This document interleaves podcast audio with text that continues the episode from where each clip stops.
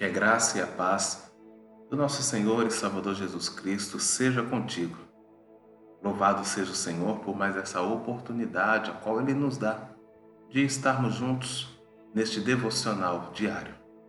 Hoje quero compartilhar contigo a palavra que está no livro de Efésios, capítulo 2, versos 19 a 22.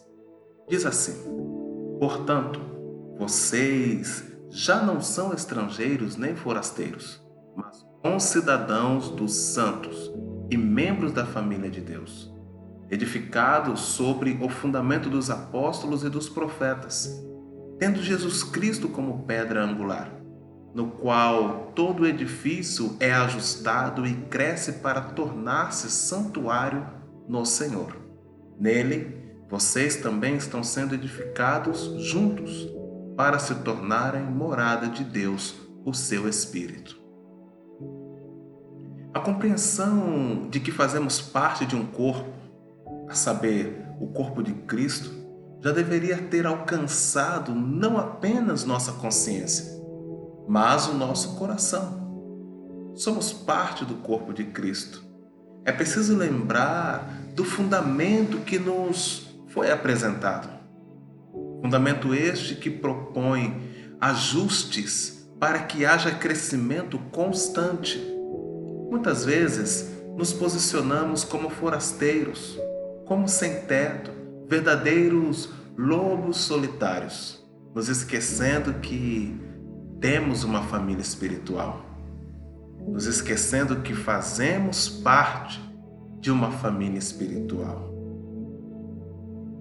por fazer parte dessa família espiritual, precisamos olhar para ela e tratá-la como de fato uma família. Sempre exigimos que cuidem de nós, mas nós já entendemos que, como parte da família, também devemos cuidar dos nossos. Somos irmãos e todos estamos sendo edificados por um só que é Cristo.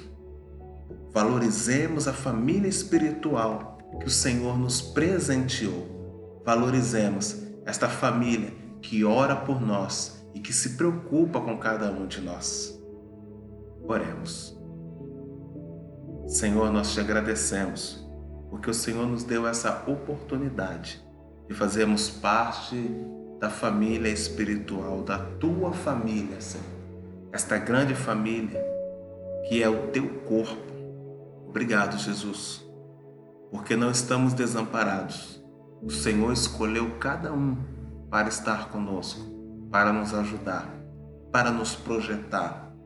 Irmãos e irmãs estão dispostos a nos amar, estão dispostos a nos ajudar, estão dispostos a dedicar o seu tempo no cuidado da família espiritual.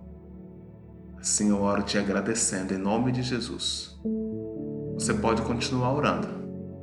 A hora do Amém é você que decide.